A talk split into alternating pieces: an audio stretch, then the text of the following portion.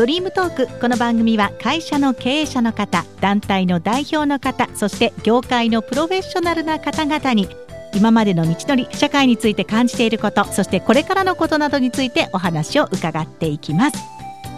今日はですね株式会社 PRO 代表取締役社長大高淳さんにお越しいただきました。よろしくお願いいたします。よろしくお願いします。はい。まずはですね大高さん、はい、横浜生まれ横浜育ち。そうですね。ということで横浜にゆかりのある方にお越しいただきましたよ。どんな会社の方なのか。まずはですね大高さんのこちらの会社株式会社 PRO についてどんなことをされてらっしゃるのか教えていただいていいでしょうか。はい。じゃあまず簡単に PRO の説明させていただきます。はい PRO はですね今からちょうど25年前12月17日に設立をしまして、はい、丸25年経ってる会社でございます、はい、最初はですね2人から始まりまして、うん、今はだいたい100名ぐらいい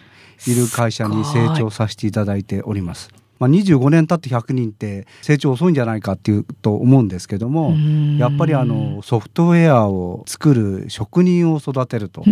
いうことが目的の会社でございますので、はい、やっぱり人間が職人になっていくためには時間かかると。はいいうところで多少時間かかってきてますけどもその分できる人がたくさんいる筋肉質の会社に仕上がってきてると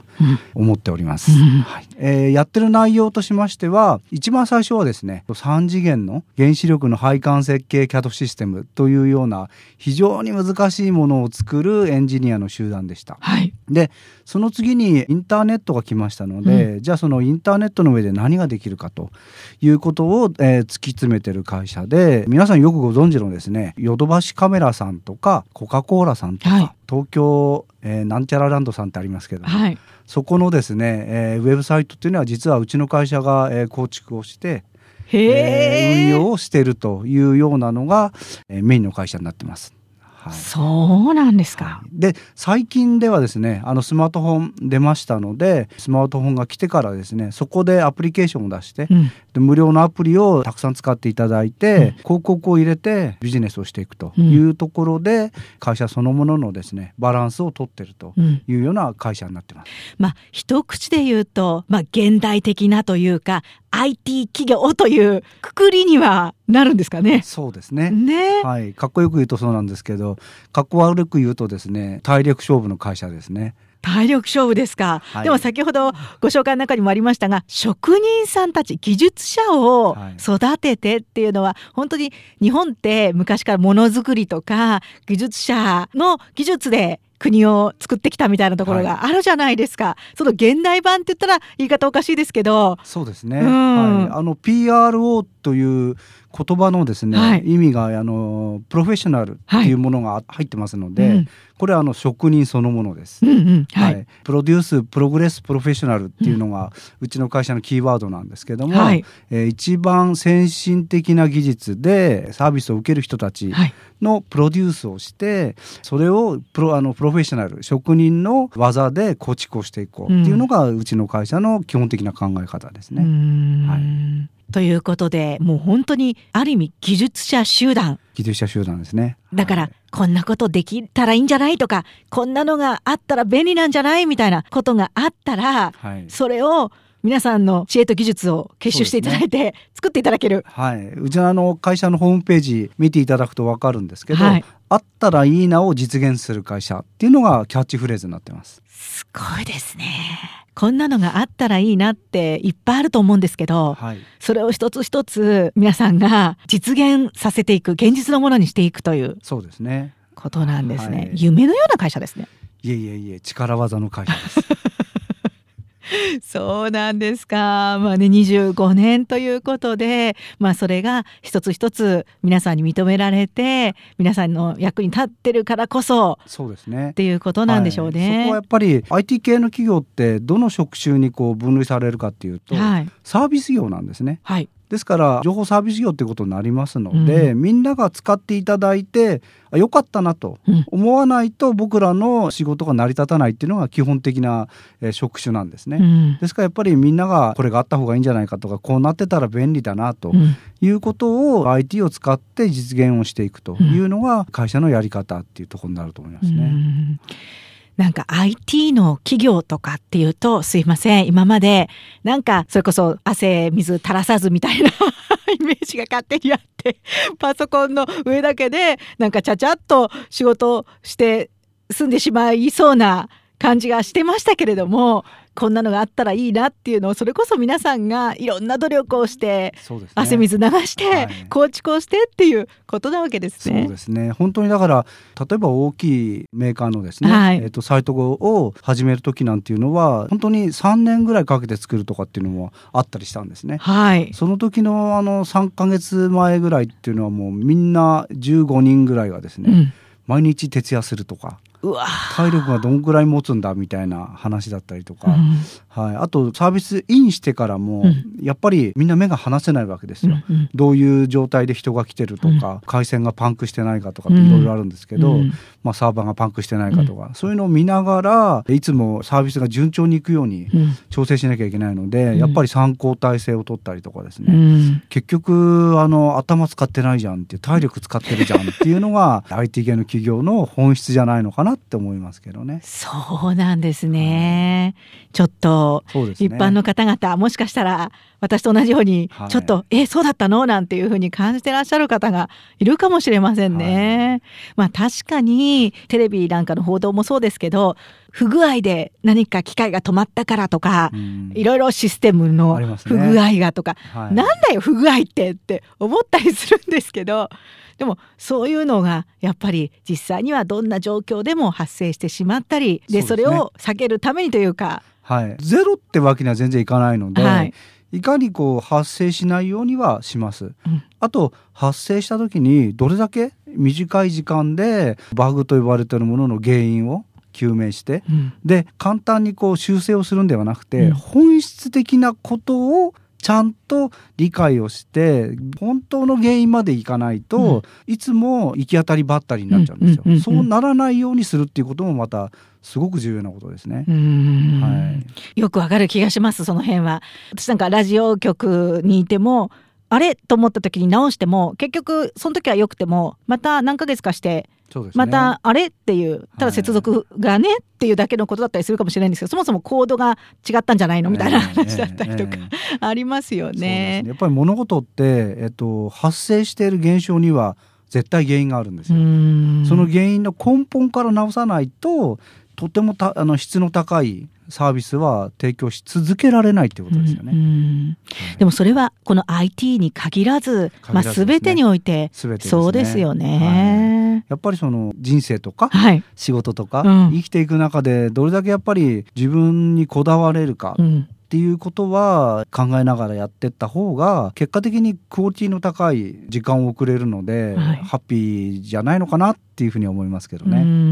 はい、まあちょっと人生においてもっていう話が出ましたけれどもじゃあそもそもですよ。こんななんかすごい大高さんを目の前にしてちょっとなんでこんな発想になってきたのかその人生もこうやって常にこうやって根本から改善をとか今ですね IT に向けて体力勝負だっていうお話もありましたけど大高さんがそもそもここまでの会社に職人を育てるところまで来たっていうところをちょっと伺っていきたいなと思うんですが、はい、そもそも横浜生まれ横浜育ちというご紹介はしましたけれども、ねはい、横浜で生まれ育って IT というかこういう、まあ、メカニックみたいなものがお好きだったんですか？どちらかといえばあの体育会系ですよね。そうなんです。はい。運動は何でもできるけど勉強はあんまり好きじゃないタイプでしたね。うん。はい。そうなんですね。そうですねなんか IT とかっていうと計算したりとか、はい、論理的に考えたりとか、はい、そんなことを要求されるような気がするんですが、はい、実は自分あの地元の戸塚高校っていうのを卒業なんですけども、僕らが入学した今から40年近く前っていうのはですね神奈川県下でも下から数えて何番目みたいなそういう高校でしたからやっぱりどちらかというと頭よりは体が優先される学校だったんじゃないのかなっていうふうに思いますけどね。そうですか、はい、そんな大高さんがどういうきっかけでそれこそ IT の世界へっていうところに。はい、たまたま高校卒業した後に、はい、先輩の勧めで日本電信電話公社という、はい、今でいう NTT ですね、はい、に入社することができまして、うん、その中で電話回線のトラフィックというんですけども、うん、電話回線がどのくらいあったら通話中にならないで済む、うんうんうん、えー、もし事故が起きた時にどういうふうにルートを取らせると通話ができるっていうようなことの回線設計をしてたんですよ。でその中でちょうど NTT に変わっていく時に、はい、交換機というものが普通に機械でバタバタつなぐものから、うん、コンピューターでつながるものに変わってきたんですね。そこで初めてコンピューターと接して、はい、その時にこのコンピューターのソフトウェアってどのくらいかかるんですかね？っていうような簡単な質問をしたらですね、とてつもない金額を言われたわけですよ。うんうん、はい、とまあ当時の僕の月給の、ね、300倍ぐらいな感じだったんですけど、ね、300倍ですか、はい、えっていうそれじゃあ何ヶ月で作ったんですかっつったら6ヶ月ぐらいだよって言われていやこれものすごく儲かる商売じゃないかなっていうのがですね、えー、ソフトウェア業界に転身してきたというのが、えー、と今から三十数年前の話ですね。うん、はい、でもそれこそ IT に関しての知識がない中で転身ですよね、はい、そうですね。あのたまたま、えっと、戸塚高校のですね、はい、神戸のテニス部の先輩が、はい、今でもうちの会社のナンバー2で、えっと、財務担当やってるんですけど、その人間がこの業界にたまたま入ってまして、うん、えー、大高面白い業界があるから来ないかと。うん給料すごい高いぞということで、興味を抱いてこの業界に入ってきたっていうのが始まりですね。はい、実際その給料がいいぞとか、えー、面白そうだっていう儲かりそうだっていう思いで入りました。どうでしたか実際は？すごかったですよ。何がその当時はもうバブルですから、はいはい、本当に僕は NTT は正社員だったんですね、はい、でそこの正社員からまずじゃあこの業界に転身なので、うん、未経験ですから、じゃあとりあえず見習い社員ということで、アルバイトで始めようとした時に、アルバイトの給料がですね、うん、えっと、正社員の3倍を超えるんですよね。えちょちょちょ ちょっと待ってください。なんでそんなに？時給いくらっていう形でやった時に、はい、やっぱり200時間を軽く一月の時間数が超えていくんですよ、はい、そうすると3倍ぐらい給料がなってしまうっていう感じでしたね。はい。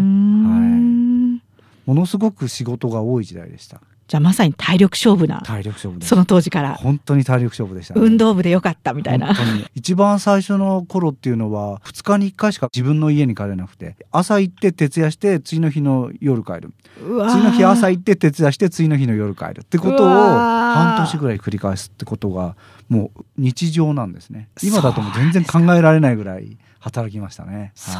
うですか。本当に給料は、まあ、働けば働いただけ給料になるっていう時代だったので、うんうん、とっても面白くて、うん、はい、NTT っていうところは参考者合原業と言われてる、まあ、あの国家公務員と同じような扱いでしたから、もうじ働ける時間って決まってるんですよ。そうすると稼ぎたいと思っても稼げないんですね。うんうんうんそこにこうやっぱり若いですから、うん、少しでもこういろんなことやりたい、うん、まあ、自分車が好きなので、うん、車買いたいと思っても、買える車がこうぐっと下がるわけですよね。はい、そしてこの業界に入れたらぐっと上がるわけですよね。それだけでもとにかくやる価値があるっていう、僕らの時代は車車車でしたからね。はい、そうですか。仕事自体も、はい、じゃあ面白かったやりがいがあった。面白いですね、うん、まあ僕は全然勉強してなかったんですけどやはりこの業界に入って CAD っていう、はい、3次元のそれも原子力の配管設計 CAD みたいな、うん、誰もやってないじゃんみたいなことをやるんですね。そうすると3次元のその数学の方程式を解かなきゃいけないとか、はい、マニュアルが全部英語とかってなるんですよ。えどうしたんですか？全部勉強しましたよ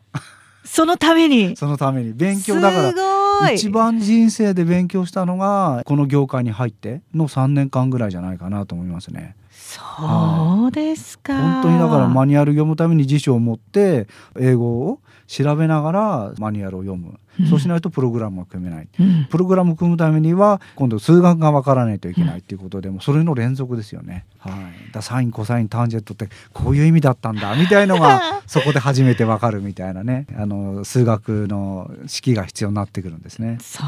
なんですね、はい、そんなことばっかりやってましたね。そうですか、はい、でも本当に仕事がね嫌だったりするとお金だけのためにじゃあそこまでできないと思うんですけど、はい、ね。そうですね。まあなんて言うんでしょう。やっぱりあんまり会社は変わっても、職種を変えたくはないなと思ってたので、うん。はい、やっぱりじゃあそこは踏ん張ってやってみようと。うん、でいろんなマニュアルとかをこう読むと、えー、今まで本当に本はあんまり読んでなかったんですけど、大体3回読むとですね、本当に書いてあることが分かるっていうのをやっぱり実感をするようになって、はい、やっぱ本を読む習慣も実はそこでできてきたっていう感じでしたね。そうですか、はい、3回読めば分かる。3回読めばちょっと分かってくる。はい、今でも実はコミックが好きなので、はい、何十巻もあるコミックを何回も読み直すんですけど、はい、読み直すたんびに書いてあるセリフがですね、うん、言ってる意味が違うところで引っかかるわけですよ。だからこれはやっぱり、まあ、普通の小説もそうだと思うんですけども、うん。うん、例え漫画でもやっぱ作家のですね、意思っていうのはすごくそこに含まれてるんだなとだとてもクオリティが日本のコンテンツ高いって言われてるんですけどこれは本当に高いなというのは実感しますよね。そうか。じゃあ、何度も何度も同じものを読むっていうことで、またそのタイミングで発見もあるし、そうですね。やっぱ繰り返すことって必要なわけですね。はい、必要ですね。やっぱ忍耐力、うん、繰り返すってすごく重要だと思いますね。うんいやー、もうね、いろんなお話を伺ってますけど、そして会社を作られました。はい。はい。それはどんな思いで自分の会社だって。かっこよく言うとですね、はい、自分を使ってくれる人がいなかったってことですかね。お！だか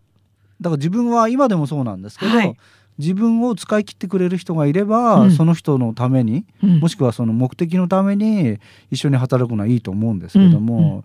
まだその30歳ぐらいで会社作ってますから、はい、その段階では自分を使い切れる人がいなかったんじゃないかみたいなうぬぼれた考え方ではいたっていう感じですね。はい、どんな思いで会社を作られたんですか？こんなことをやりたいとか。ね、あのちょうど作った時に、バブルが崩壊した時だったんですよ。はい、でいやどうしよう仕事がどんどん減ってきたって思ってたんですけど、うん、たまたま僕らがやってる会社っていうのが CAD を作る会社日本に何百人も技術者がいないよっていうことだったので、うん、普通の事務系をやってた人たちっていうのは一月100万ぐらいだった、うん、単価が60万とか70万とかに値下げされたんですよ。だけど僕らの業界の業種の人たちっていうのは100万円のままだったんですね。あこれってなんかやっぱ価値があるんじゃないかなと、うんうんうん、だから単価が下がらないんだよねっていうふうに考えて、うん、じゃあ僕らの会社っていうのは人がやらないことをやっていこう、うん、あったらいいなを実現しようっていうのが今会社のスローガンにもなってるんですけどはい、そこにとにかく、えっと、他の人がやらないことをやる。そうしないとちっちゃい会社っていうのは存在価値なくなっちゃうのでそこにとにかくフォーカスをしていこうというのが僕らの会社の基本的な考え方ですね。はい、で今はそれこそいろんなことを手がけていらっしゃいますけど。はい、はい、はい、あの本当に今会社としては技術を売るっていう舞台が大体会社全体の8割から9割、うん、でもう一つはスマートフォンのアプリを作って広告を入れて収益を上げるっていうのが大体10%ぐらい。今年の6月にですね KDDI グループのラックさんっていうセキュリティのあの日本で一番大きな会社さんと、えー、一緒に会社を作ったジャパンカレントっていうのがありまして、はい、そちら側は広告事業をもっと突き詰めていこうということで、まあ、デジタルマーケティングですね、はい、そちらの方の企画提案制作をやっていく会社を作らせていただいて、うん、えー、まあ、いろいろとこういろんなとこに今、うん、えー、手を広げていってるっていう感じですね。はい、で今主なもののが、まあ、ソフトウェアの開発だったりとかアプリっていうものなのかなというふうにも思うんですけど、皆さんスマホを持っている方はアプリを入れてない方はいらっしゃらないと思うんですよね。ね。はい、このアプリっていうのもある意味最近のまさにスマートフォンが出始めてここのところ一気にっていう気がするんですけども、はい、えっとねアプリ自身は僕らがもう30年以上前かに、はい、PC9801 と呼ばれてる NEC のパソコンが出た時からあるものなんですよ。ああそうなんですか。もっと前からあります実は。うん、でそのえプログラムの出来上がった形一つの動きがアプリケーションっていう形で表現をされるんですけど、うん、たまたま今のスマートフォンの CPU のパワーだったりとか、うん、メモリーで動ける領域っていうの量が、パソコンプラスアルファぐらいなので、うん、僕らにとってみれば30年前の技術をですね、うん、今活用してあたかもなんか最新ですみたいなこと言ってますけど、まあ、技術的にあんまり 変わってないなっていうのが正直なところですね。そうなんですね、えー30年前と何ら変わってないという見方、ね、それも斬新ですね。ほとんど変わってないですよ。あそうなんですか、はい。はい、言語も変わってないんじゃないですかね。うん、はい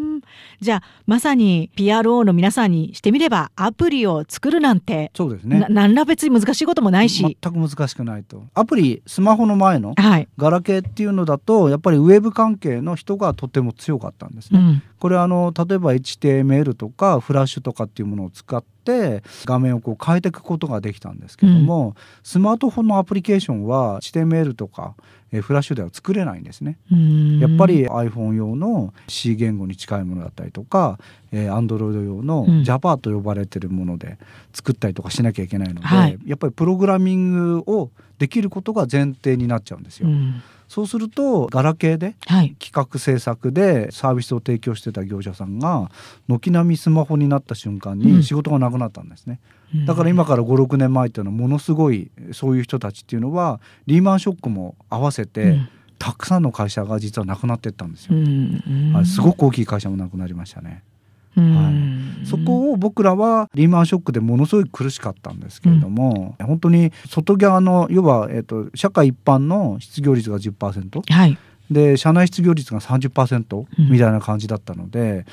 ものすごい、えー、と100人いたところ30人ぐらい仕事ないんですよ、うん、どうするかって言っても給料出さないわけにいかないじゃないですか、ね、みんなに本当に給料が皆さんちょっとずつ減らしましょう、うん、僕らは3割4割カットですみたいな話をして、うんうんそれで「すいません今回ボーナス出ません」みたいなことをですね2年間ぐらい続けて、はいで一生懸命耐えてたところにスマートフォンが来るって分かったので、はい、そこにもう全勢力をつけて、うん、で、えっと、僕らが最初に iPhone の世界でトリティア V っていうのを出させてもらったんですけど、はい、これが12月に出して12月のですね、えっと、総合無料ダウンロードの1位っていうのを 1,、はい、1週間ぐらい取り続けて200万ダウンロードぐらい入ったんですね。200万ダウンロード、200万ダウンロードです。今はもう700万ダウンロードぐらいまで来てますけどね。うわ PRO 全体のアプリが今30個ぐらい出てるんですけど、はい、それで大体700万ダウンロードぐらいです。はい、で広告の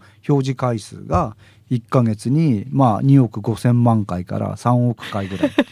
出るっていうようなところで、はい、広告収益を得ていくっていうようなですね、うんうん、ビジネスはまた確保できたんですね。はい、はい、だからリーマンショックで、えー、人がいらなくなるような状況になったところで、うん、また新しいパソコンと同じような機能と力を持ったスマートフォンが出てきて、じゃあもう一回そこに注力してみようよということで、もう一回やってみたら運よくガラケーの時代にですねたくさんやってた人たちができなかったので、僕らに脚光が浴びてですね、でなんとか生き残ってこれたと。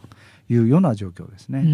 はい、そのとこでやっぱり教訓としては人売りのビジネスはやっぱり人売りっていうか技術をですね、うん、人に溜まってますからその技術を売っていくっていうことが、うん。とても難しいことであると、はい、ただ広告も難しいです売るのは、はい、ただどのぐらいの売り上げの比率が違うかっていうと、はい、人技術を売るやつが1としたら、広告を売る売り上げっていうのは10ぐらいあるんですね10倍ですか？はい。だからだ大体技術を売る場合には1年間で1人の人が稼げる量っていうのは1000万円ぐらいです、うん。だけど広告を売ってる人たちの稼げる量って1億円ぐらいなんですね。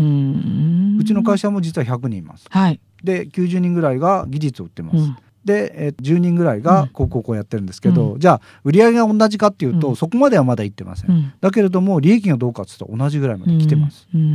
やっぱりとても利益率の高い、えー、仕事っていうのがやっぱそこには構築されてるんだなと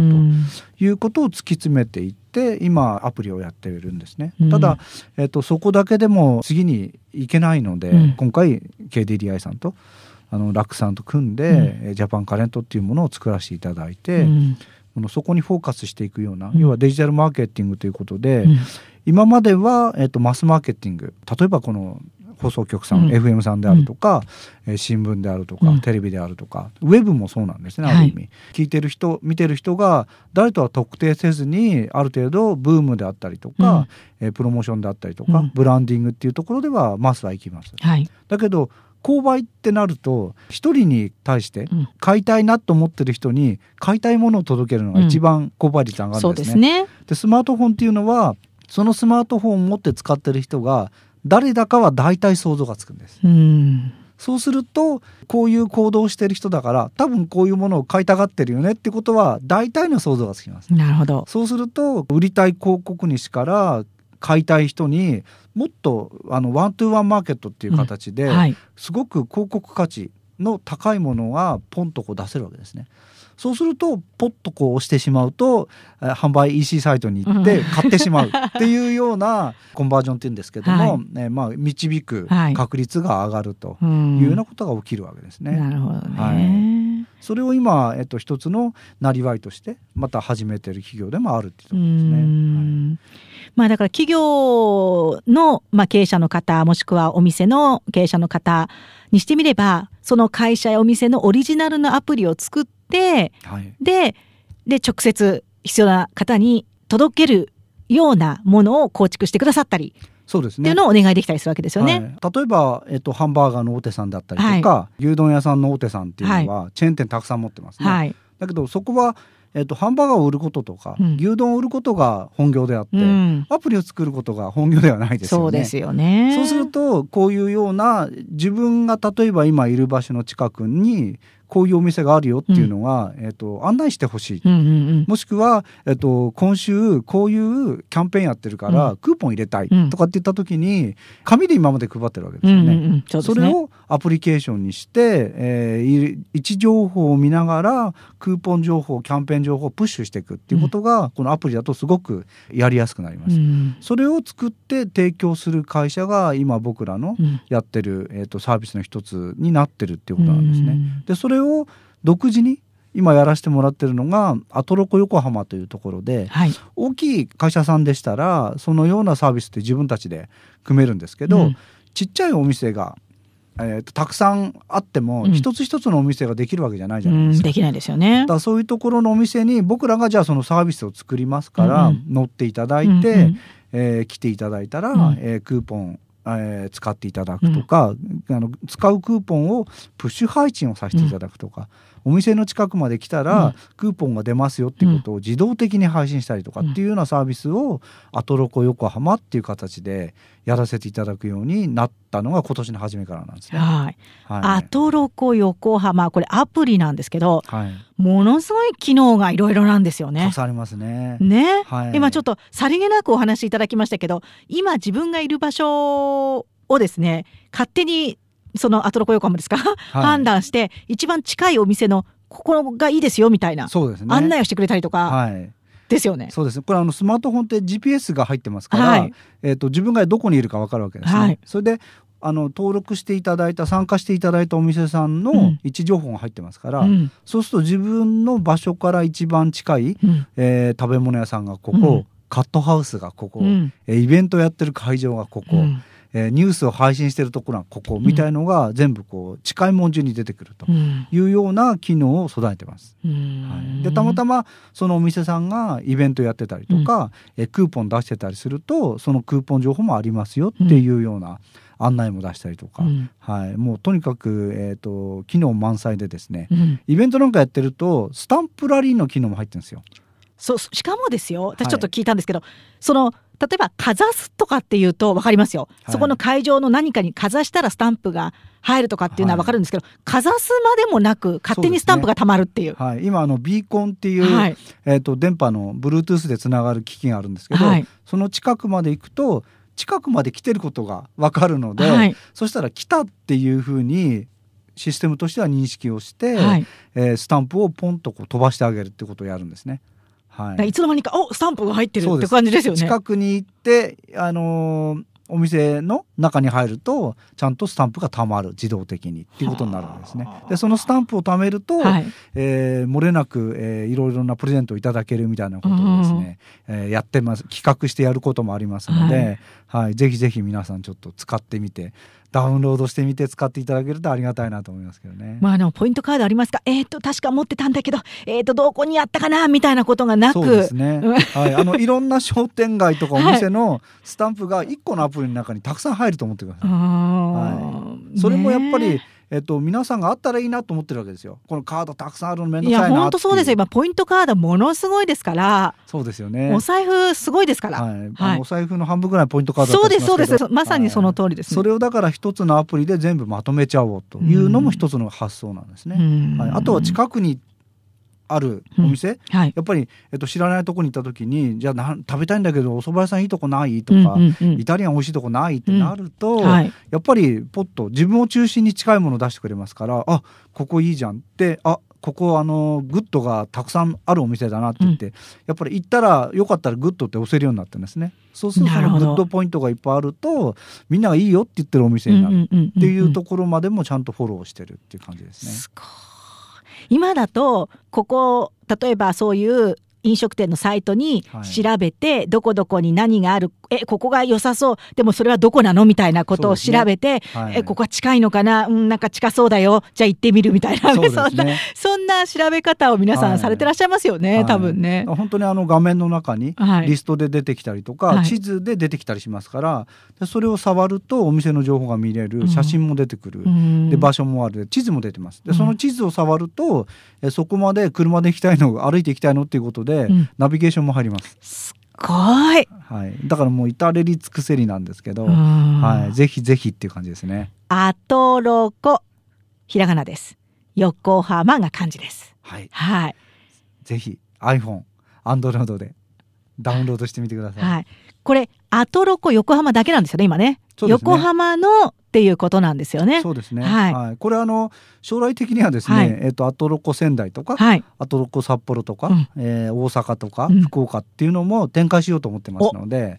はい、とにかく、えっと、情報さえ入ってれば近くに行ったら出ます、うん、はい、ですから近々ですと横浜と言いながら湘南地区ぐらいのですね、データもこう入れていきたいなというふうには思ってますのでなるほど、はい、この辺に住んでる方であれば本当にどこに行っても自分の場所と近くにあるいいものの情報がすぐ手に入るってことを提供したいと思ってます。いいですね、逆に今横浜にお住まいの方はまずこれを入れていただくっていうの一つなんですけど遠くにお住まいの方で横浜に遊びに来るもしくはお仕事にいらっしゃる方はもっと分かんないじゃないですか。ですね。ですよね。だから入れといていただくと横浜に行くきっかけが何かあるぞという方は入れといていただいてくると。はい。え今日の夕食えどこがどうなのみたいな。そうですね。本当にあのビジネスホテルに来られて、はい、えっと、焼き鳥屋さん行きたいんだけどって時に、もう入れといていただければビジネスホテルの近くにこんだけ焼き鳥屋さんありますよってすぐ分かる。そうですよね、はい、おしゃれなジャズバーがどこにあるかっつったらそのその場所もすぐ出てくるっていうような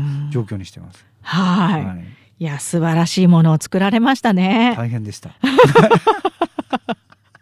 やっぱ大変なんですね。体力勝負の会社。ですね。はい、なるほど。アトロコ横浜。ぜひ皆さん覚えていただいて、今スマートフォンがお手元にある方は忘れないうちに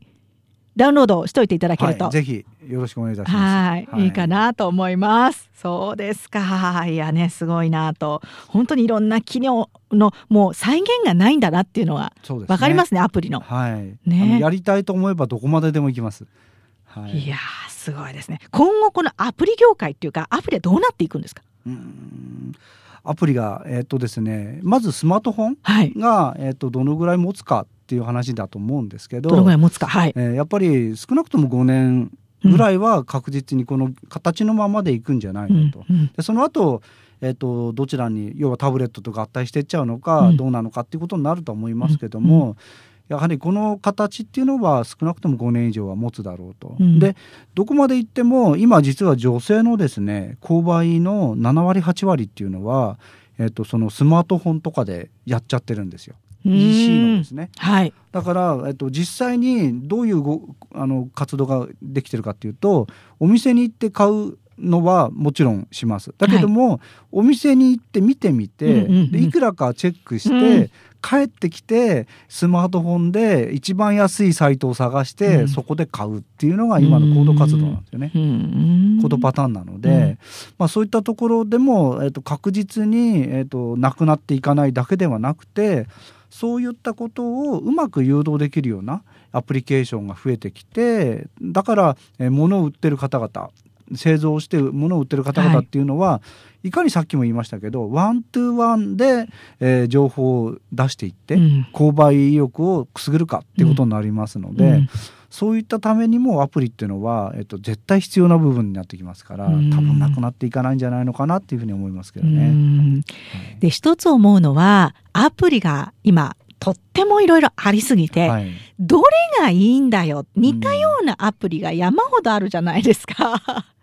だからそれもなんか一回ダウンロードしてみてうんでもなみたいなことがあったりするんですけど、はい、そういうのっていうのはなんか見分けるというかどうなんですかね、うん、まずはあのレビューの星の数見ますよね、はい、皆さん、はい、はい、まあそこであの見分けるってことはもちろんあると思いますし、はい、まずあとは有料か無料かっていうことはとっても重要だと思うんですね。はい。はい、で、えっと、大体無料のアプリケーションは有料のアプリケーションの10倍ぐらい軽く入ります。ダウンロードが。あなので使ってる人の数はやっぱり無料の方が絶対的に多いんですね。うん、はい、だからまず無料を入れてみる、うん、それで足りない機能があったら有料を試してみるっていうのもあります。あとは無料のアプリケーションでも広告を入れてちゃんとビジネス化してるところもたくさんありますから、うん、そういったところっていうのは長く情報を入れていきます。ただその中身が、うん、えっと、ちゃんと誰かがコミットしてる情報なのか。だからここのお店いいよって言ってる人が、うん、えー、運営サイトが言ってるのか、うんうんうん、それとも、えーと、どこかのお店をやってる人がこのお店いいよって言ってくれるのかっていうのでは、うん。うんうん、そのお店がいいよっていう信頼度って結構変わってくると思うんですよね。うん、そうですね。はい、そういったものをちゃんと中身見て、えーと、あここの情報正しいんだとかっていうことがですね、うん、えー、自分なりにこう見ていくと面白いんじゃないかなと思いますけどね。なるほど。僕らはやっぱりアプリケーションを使うときに、うんえー、自分が好きな、えーと、情報を出してる人を何人かもう聴取してるんですよ、はい、そしてこの辺に来た時に、えーと、こういうお店ってあるけれども、うん、じゃあ誰がいいって言ってるかっていうのを見ます、はい、でその人がいいって言ってたらじゃあ行ってみようとかですね、うん、この人がいいって言ってるお店に行ってみようとかっていうのがやり方のアプリの使い方をするって感じで。やっぱりたくさんある情報ですから、ね、はい、はい、正しくいいって言ってるものってなんだろうっていうことが重要だと思います。まあ、そういった意味ではアトロコ横浜っていうのは、はい行った人がグッドってやってみたりとか、うんうんうん、えっと、お店の店主がここのお店は本当にいいからっていうことで紹介して入れてもらったりとか、うん、あと横浜市のあの観光コンベンションビューロっていうところの認定アプリにもなってますので、うん、横浜市のイベントだったりとか観光情報っていうのはそちら側から引っ張ってくるんです、うん、だから情報としては非常に正しいものを正しく入れてるっていう形になってるっていうものですね。はい、なるほどねもうそういうアプリを見極める目というのも私たちがねね育てなきゃいけないんですよね。はい、まああの使ってみることだと思いますけどね。まずはアトロコ横浜、はい、入れていただければと思います。さあ、そして、まあ、いろいろとね、お話を伺ってきましたけれども、まあ、大高さん、本当に今、IT、そして、えー、斬新なというか、最先端を行くようなお仕事をされてらっしゃるなと、今、改めてお話を伺ってて、こんなのがあったらいいなっていうのをとにかく生み出していくというお仕事をされていらっしゃいますが、今のそもそも社会全般を見回していただいて、はいはい今後、まあ、どうなっていくんだろう、この社会は。今はどんな社会なんだろうって、ちょっとその辺は、個人的にはどのようにお感じになってらっしゃるかなっていうのは、ね、はい。まず一つは、えっと、今の若い人たちっていうのが、うん、あのバブルが崩壊してからですね、うん、えっと、生まれて育ってきてる人たちが、はい、もう20、えー、後半ぐらいになってるわけですよね。うんうんそうするとやっぱりあの僕らの一番20代のいい時って実はバブル全盛期なので、はい、とってもあのいい意味でおバカな人種だと思うんですね。だからとにかくできないことがないと、うん、とにかくチャレンジしてやってみようと、はい、その向こう側に何かあるだろう。っていうことの繰り返せるようなあの人たちがえっと、50代になっちゃってるんじゃないのかなと、うん、で今の若い人たちっていうのはもう全く何もない、うん、えっと、何をやってもこれ以上、えっと、うまくいかないよっていうようなすごく閉鎖感のある感じの中で育ってきちゃってるので。うん。本当に、えっと、いいものを知らずに、えー、手にせずに、うん、やっぱり、えっと、すごく身近にあるもので、自分の生活ってこれでいいんだって思っちゃってる人がすごく多いように思うんですよ。はい、僕らやっぱりバブルの世界なので、はい、お金かけるとどこまででもいいものが手に入ると。うんうん、で手にしてみるとやっぱり何かが違うっていうことを知ってるので。はいじゃあこのクオリティにたどり着くためには何をしたらいいんだろうってことは考えられるんですね。だけど、えっと、今の人たちっていうのは、えっと、それを手にしてないので、今手にしてるものでしか物が測れないんですよ。それすごく残念なことで、やっぱり高いものが良くて安いものが悪いとは全然言いません。だけれども、やっぱり人の手がかかったものすごくクオリティの高い、うん、例えば宝石だったりとか、はい、洋服だったりとかっていうのは、全然やっぱり質感違うんですよね。うん。それを今の若い人たちは、えとても安い、えー、宝石を買う、うん、安い洋服を買うっていうところで、それでいいじゃんっていうのはそれで全然いいと思います。だけど知ってるか知ってないかでどこまでクオリティ上げようかって言った時に、えー、僕らはお金をもらってサービスを提供して、えーと、対価を得るっていうことがやっぱ仕事になるわけですから、うん、その時にはいかに安くいかにいいクオリティを出すかっていうことが、うん。うん、とてもあの大きな部分になるあの要素の一つだと思いますので、うんうん、僕らがいくらえここまで行かなきゃいけないんだよっつっても、うん、そのここまで行かなきゃいけないところがですね想像すらできないっていう社会になっちゃってるので。うんそういった意味でビジネスにおいて、やっぱりいいものを知らないっていうことがとっても残念なことなんじゃないかなっていうふうに思うんですよね。なるほど、はい、実際に職場ではいかがですか？はい、やっぱりあのなんだろう。えっと洋服で言えば、はい、とてもあの品質のいい、えっと一着15万も20万もするようなスーツを着てらっしゃる人ってのはほとんどいないですよね。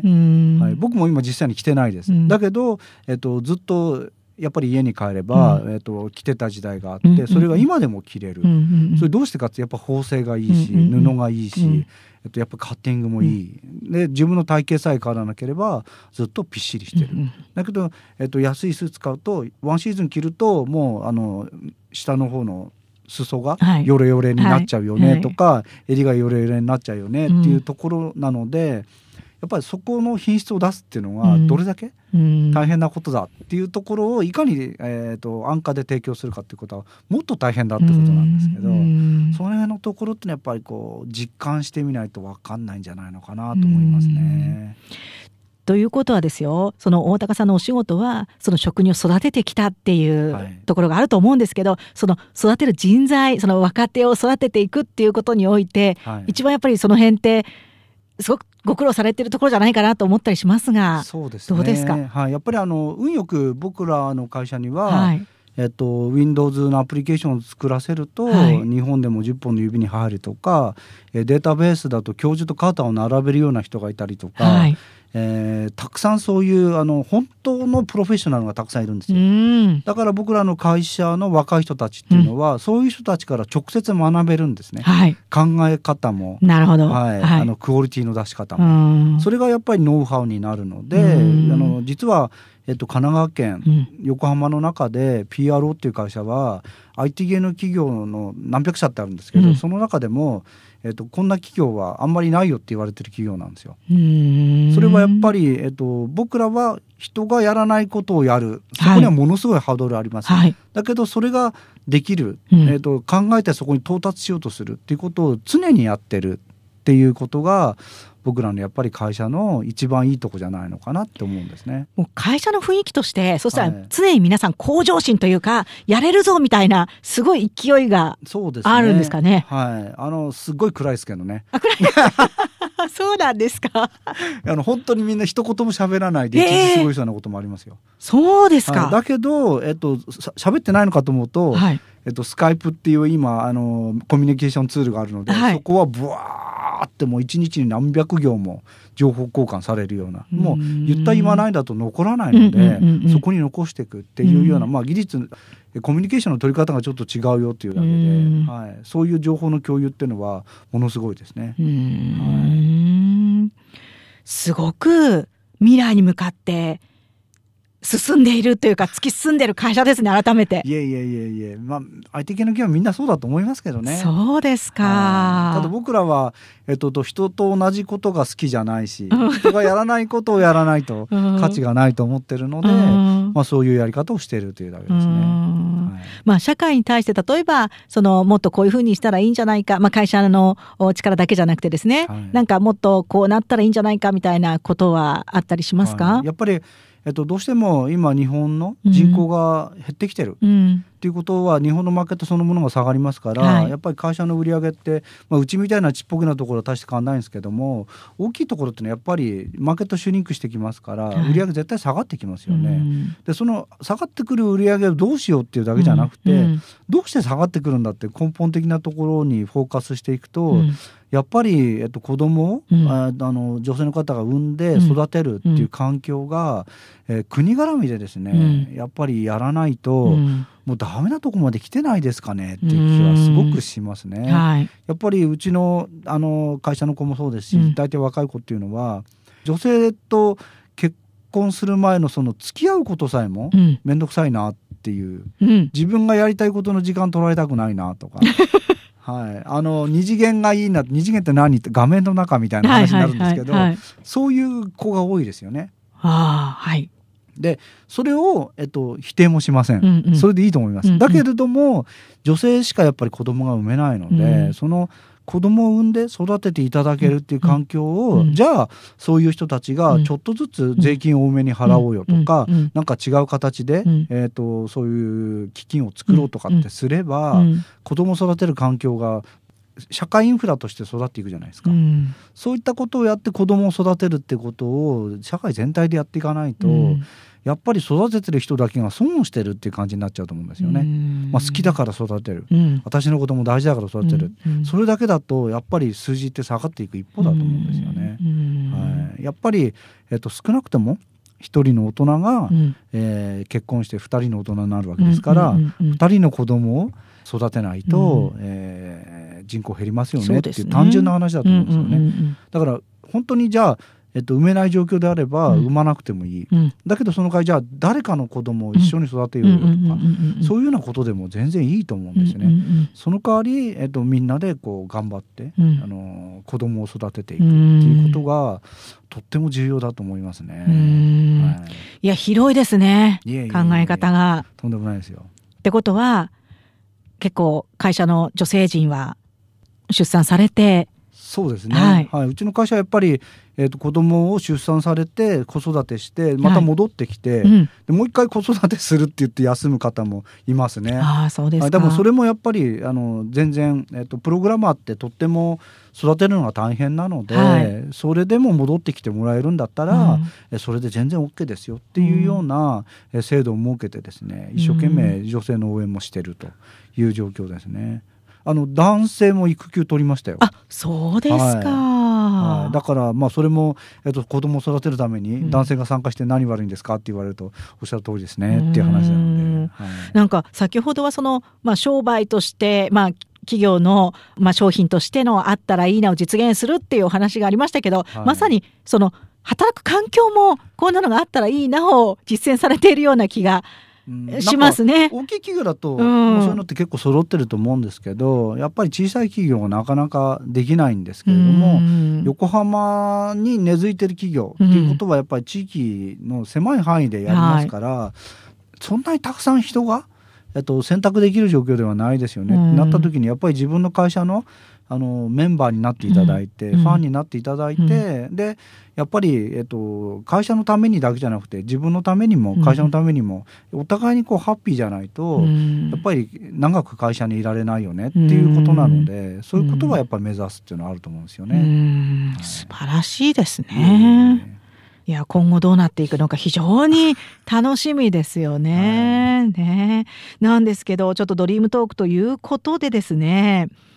ちょっと今後の大高社長の思いというか、こんなことをまだまだ先にっていうのがありましたら、ちょっとお話しいただければと思うんですが。はい、えっと、まず、さっきちょっと出ましたけれども、はい、あのー、日本っていうマーケットが、こうちっちゃくなっていっちゃうっていうところの中で、うんうん、じゃあどうやって日本の企業が売り上げを、えー、と伸ばしていくんだっていうことになると思うんですね。はいでそこの中で僕らはやっぱり、えっと、コンテンツホルダーではないので、うん、仕組みで伸ばすお手伝いをしましょうということで日本のとても品質のいいコンテンツを世界で売っていけるようにすれば、うん、やっぱり日本のそのものを作ってらっしゃる方々っていうのは売り上げがあの落ちることなくもっともしかしたら上がっていくよねと、うん、これ TPP ってチャンスじゃんっていうふうに考えてるので、うん、そういったところでそういうお手伝いをまずできたらいいかなと。うん、で物をまず売るとあのどこまで行っても物を運ぶロジスティックの部分で、はい、あのとても負荷がかかるので、じゃあ僕らが一番得意なえーと、インターネットを使ったデジタルコンテンツの販売をまずしてみて、うん、で輸出ってどんなものだろう、うん、みんな輸出しないから輸出に対してものすごい制限がいろいろあることに対して、うん、えー、クリアできないんですよね、はい、じゃあ僕らがそこを先にクリアしておきます、うん。うん、だから僕らを、えーと、輸出代理店にしていただいて、うん、仕組みだけ提供しますから、うん、物はちゃんと流れるようにしましょう、だから海外のマーケットを持ってる方々と手を結んでやりましょうみたいなことを実は今あの始めてるっていう状況ですね。はいでもう一つはあのー、僕らの PRO のグループの中に、うん、山形に PROID っていう会社と仙台に猫又っていう会社があるんですけども、はい、そこの会社をこういろいろ作って、えっと、運営を、えー、もう何年もやってるんですけども、うん、山形に行くとすごくいいものがたくさんあるんですよ。うん。だけどそのいいものって全然やっぱり出てこないんですね、うん、美味しいものとか、特産品っていうのは。はいだそれをなんとかインターネットを使って売ってあげたい、これ農業って IT とすごく関係ないじゃんって思うかもしれないですけど、はい、とっても近いっていう実は現状があって。農業と IT ですか？そうですね、はい、これあの最近流行ってる獺祭っていう日本酒とか、うん、えっと、焼酎の出してる会社がありますけど、はい、この獺祭作られてる会社っていうのが、えっと、酒蔵なのに杜氏さんがいなくなっちゃったっていう大変。大変ですよね、うん、お酒作れないじゃんってなるじゃないですか、うん、だからじゃあそのノウハウを、えーと、自分たちで、はい。えー、いろいろデータを取ってですね、うん、この時にはこういうことしなきゃいけないみたいのを、はい、全部 IT の技術に置き換えたんですよ、その結果世界でも金賞を取るような、うん、製品が作れてる、あれちょっと待ってって農業とかあのそういったものって IT 関係もしかしたらすごくないですかと、じゃあ出来上がったものをどう売りますかって言った時に、山形のお米農家さんって、はい、半分ぐらい実はあの JA 農協さんに入れてないんですよ。自分たちでインターネットで販売してるんですよ。あそうなんですか。はい。